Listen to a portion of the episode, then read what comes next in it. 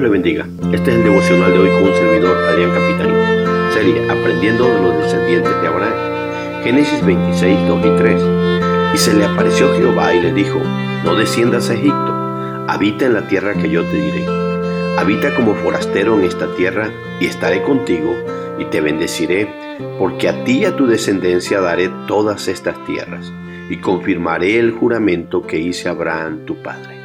Hoy meditaremos en una advertencia, un mandato, una promesa. En la Biblia se nos revela un Dios maravilloso que ama a sus hijos y le da advertencias y mandatos para evitar que sufran las consecuencias de tomar malas decisiones. Eso fue lo que hizo con Isaac. Y esta advertencia, mandato y promesa se las dio en tiempos de necesidad. Primero, en tiempos de hambre. El verso 1 dice, después hubo hambre en la tierra, además de la primera hambre que hubo en los días de Abraham. Y se fue Isaac a Abimelech, rey de los filisteos, en Gerar.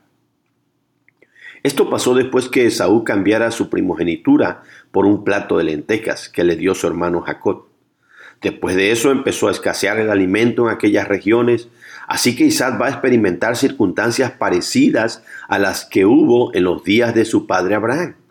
Eso sucedió cuando Abraham eh, llegó a la tierra de Canaán. A raíz de eso descendió a Egipto. Así lo describe Génesis 12, 10 al 20. Y ahora Isaac igual tiene que moverse a buscar alimento. Y se fue a la tierra de los filisteos con Abimelech, el rey de ellos, mientras pasaba el hambre. Es bueno aclarar que este Abimelech es hijo de aquel con quien Abraham tuvo unos detalles en Génesis 20. Segunda cosa, la advertencia, no desciendas a Egipto. Y se le apareció Jehová y le dijo, no desciendas a Egipto. Habita en la tierra que yo te diré. Dios conoce los corazones, los planes de una persona. Así que si se le aparece a Isaac, y le dice que no descienda a Egipto es porque de seguro él sabía que esas eran sus intenciones. Igual de seguro es que Isaac había escuchado la historia de Abraham, su padre, cuando por falta de alimento descendió a Egipto. Y creo que igual supo cuántas consecuencias vinieron sobre la familia. Y todo por haber tomado esa mala decisión. Así que Dios le advierte que le dice, no desciendas a Egipto. Más adelante en Isaías 31 y 2 vemos que Dios dice, hay de los que descienden a Egipto, añadiendo pecado a pecado para buscar consejo, para fortalecerse y poner su esperanza en la sombra de Egipto. Uf, esta fue una advertencia fuerte y clara para Israel en base a todas las experiencias malas que antes habían vivido ahí.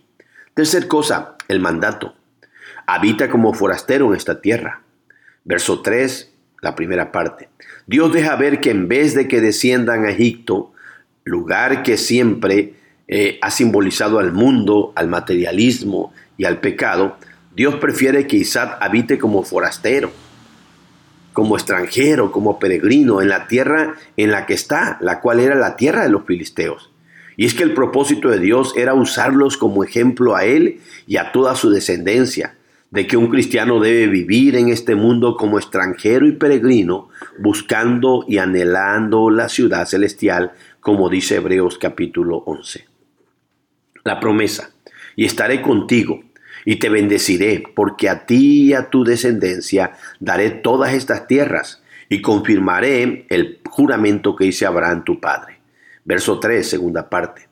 En el texto vemos que junto con el mandato de habitar como forastero, le da varias promesas a Isaac. Primero, estaré contigo. Dios no lo iba a dejar solo en esa tierra. Aunque viviera como extranjero y forastero, Dios estaría a su lado. También le dijo, te bendeciré. En medio del hambre, de la escasez, de las dificultades, Dios bendeciría a Isaac y a los suyos. Aparte le dijo, a ti y a tu descendencia daré estas tierras. La tierra de los filisteos donde viviría como extranjero un día sería de toda la descendencia de Isaac. Confirmaré el juramento que hizo Abraham tu padre, igual le dijo. Esto era irrevocable, pues Dios se lo había jurado a Abraham y un día confirmaría ese juramento con Isaac y su descendencia. Estas promesas a Isaac fueron muy parecidas a la que Dios le dio a su padre Abraham en Génesis 12, versos 2 y 7, Génesis 13, 15 y 15, 18. Pero veamos las lecciones prácticas. Hermano, confiemos en Dios, pues Él conoce nuestras circunstancias y necesidades. Y de seguro, aunque a veces vivan circunstancias parecidas a las de tu padre, ustedes pueden tomar decisiones diferentes a las que tomaron ellos sobre todo si las de ellos no fueron correctas.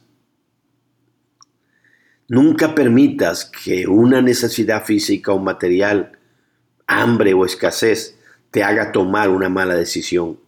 Evalúa los pros y los contras antes de moverte a algún lugar o de aceptar un trabajo. No esperes que Dios se te aparezca como Isaac, pues Él ya se te manifestó por medio de Cristo y sus advertencias y mandatos y promesas están en su palabra. En estos tiempos Él no las da a través de la Biblia. Hermanos, en su palabra Dios te dice que no desciendas a Egipto, que es igual a no descender ni amar al mundo, como dice eh, Juan 2, 15 al 17 y Santiago 4, 4. No busques solo saciar tu necesidad física o tu prosperidad material. Pues de qué te serviría ya no pasar hambre física, pero tener desnutrida tu vida espiritual. Aprendamos a vivir en este mundo como forasteros, como extranjeros y peregrinos. Primera de Pedro 2.11, sabiendo que aquí vamos de paso, que nuestra ciudadanía está en los cielos. Filipenses 3.20. Y por último, hermanos, confiemos en el Dios de Abraham, de Isaac y de Jacob pues es el mismo Dios nuestro. Y aunque estemos pasando hambre, necesidades, problemas, enfermedades y angustias, y aunque habitemos en este mundo como forasteros, Dios estará con nosotros y nos bendecirá y cumplirá la promesa que hizo Abraham, que en su simiente, la cual es Cristo, serían benditas todas las familias de la tierra. Hechos 3, 25 y 26.